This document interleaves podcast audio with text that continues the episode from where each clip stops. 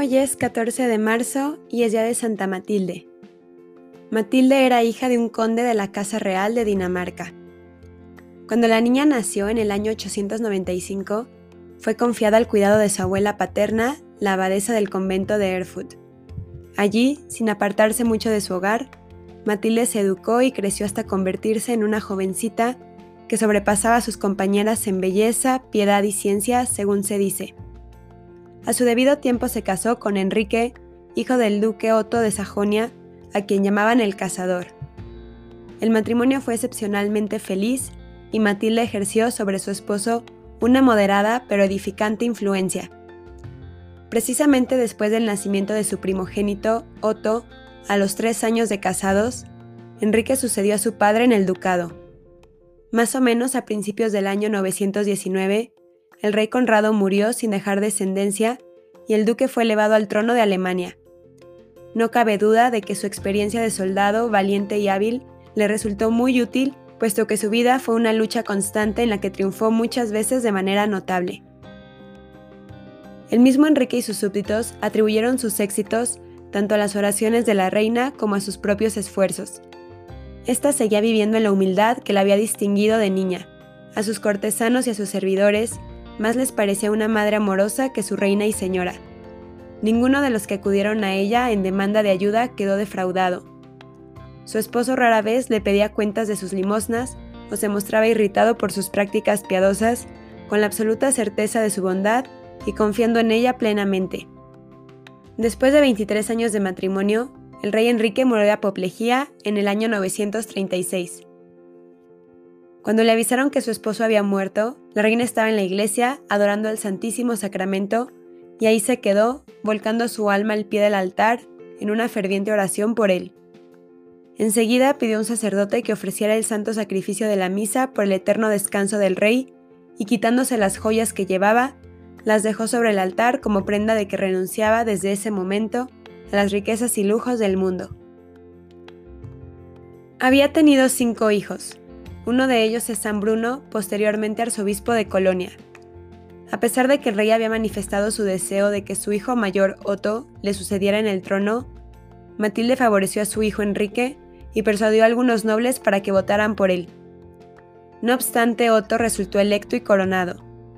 Enrique no aceptó de buena gana renunciar a sus pretensiones y promovió una rebelión contra su hermano, pero fue derrotado y solicitó la paz. Otto lo perdonó y por la intercesión de Matilde le nombró duque de Baviera. La reina llevó desde entonces una vida de completo autosacrificio. Sus joyas habían sido vendidas para ayudar a los pobres y era tan pródiga en sus dádivas que dio motivo a críticas y censuras.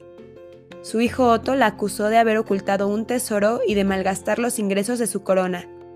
Le exigió que rindiera cuentas de todo cuanto había gastado y envió espías a vigilar sus movimientos y registrar sus donativos. Su sufrimiento más amargo fue descubrir que Enrique instigaba y ayudaba a su hermano en contra de ella. Lo sobrellevó todo con paciencia inquebrantable, haciendo notar con un toque de humor que por lo menos la consolaba ver que sus hijos estaban unidos, aunque solo fuera para perseguirla. Gustosamente soportaré todo lo que puedan hacerme, siempre que lo hagan sin pecar, si es que con ellos se conservan unidos, solía decir según se afirma. Para darles gusto, Matilde renunció a su herencia en favor de sus hijos y se retiró a la residencia campestre donde había nacido. Pero poco tiempo después de su partida, el duque Enrique cayó enfermo y comenzaron a llover los desastres sobre el Estado. El sentimiento general era que tales desgracias se debían al trato que los príncipes habían dado a su madre. Edith, la esposa de Otto, lo convenció para que fuera a solicitar su perdón y le devolviera todo lo que le habían quitado. Sin que se lo pidieran, Matilde los perdonó y volvió a la corte donde reanudó sus obras de misericordia. Pero no obstante que Enrique había cesado de importunarla, su conducta continuó causándole gran aflicción. Él nuevamente se volvió contra Otto y posteriormente castigó una insurrección de sus propios súbditos en Baviera con increíble crueldad. Ni aun los obispos escaparon a su cólera.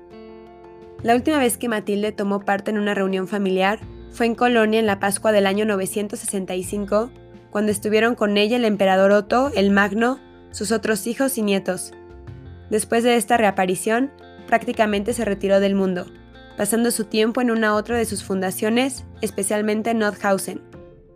Cuando se disponía a tratar ciertos asuntos urgentes que le reclamaban en Quedlinburg, se agravó una fiebre que había venido sufriendo por algún tiempo y comprendió que pronto iba a llegar su último momento.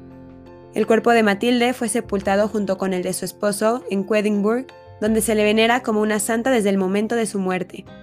Pidamos la intercesión de Santa Matilde para tantas madres de familia, ella que tuvo que enfrentar y ayudar a superar las luchas de poder entre sus hijos a fin de que hicieran las paces, debido a la herencia, repitiéndose en la actualidad dichas desavenencias por el reparto de los bienes. Imitemos también su virtud de la caridad, su desprendimiento a este mundo y su humildad. Que todas las madres tengan ese mismo espíritu de oración y recogimiento y que velen siempre por la salvación de sus hijos como lo más importante. Santa Matilde, ruega por nosotros.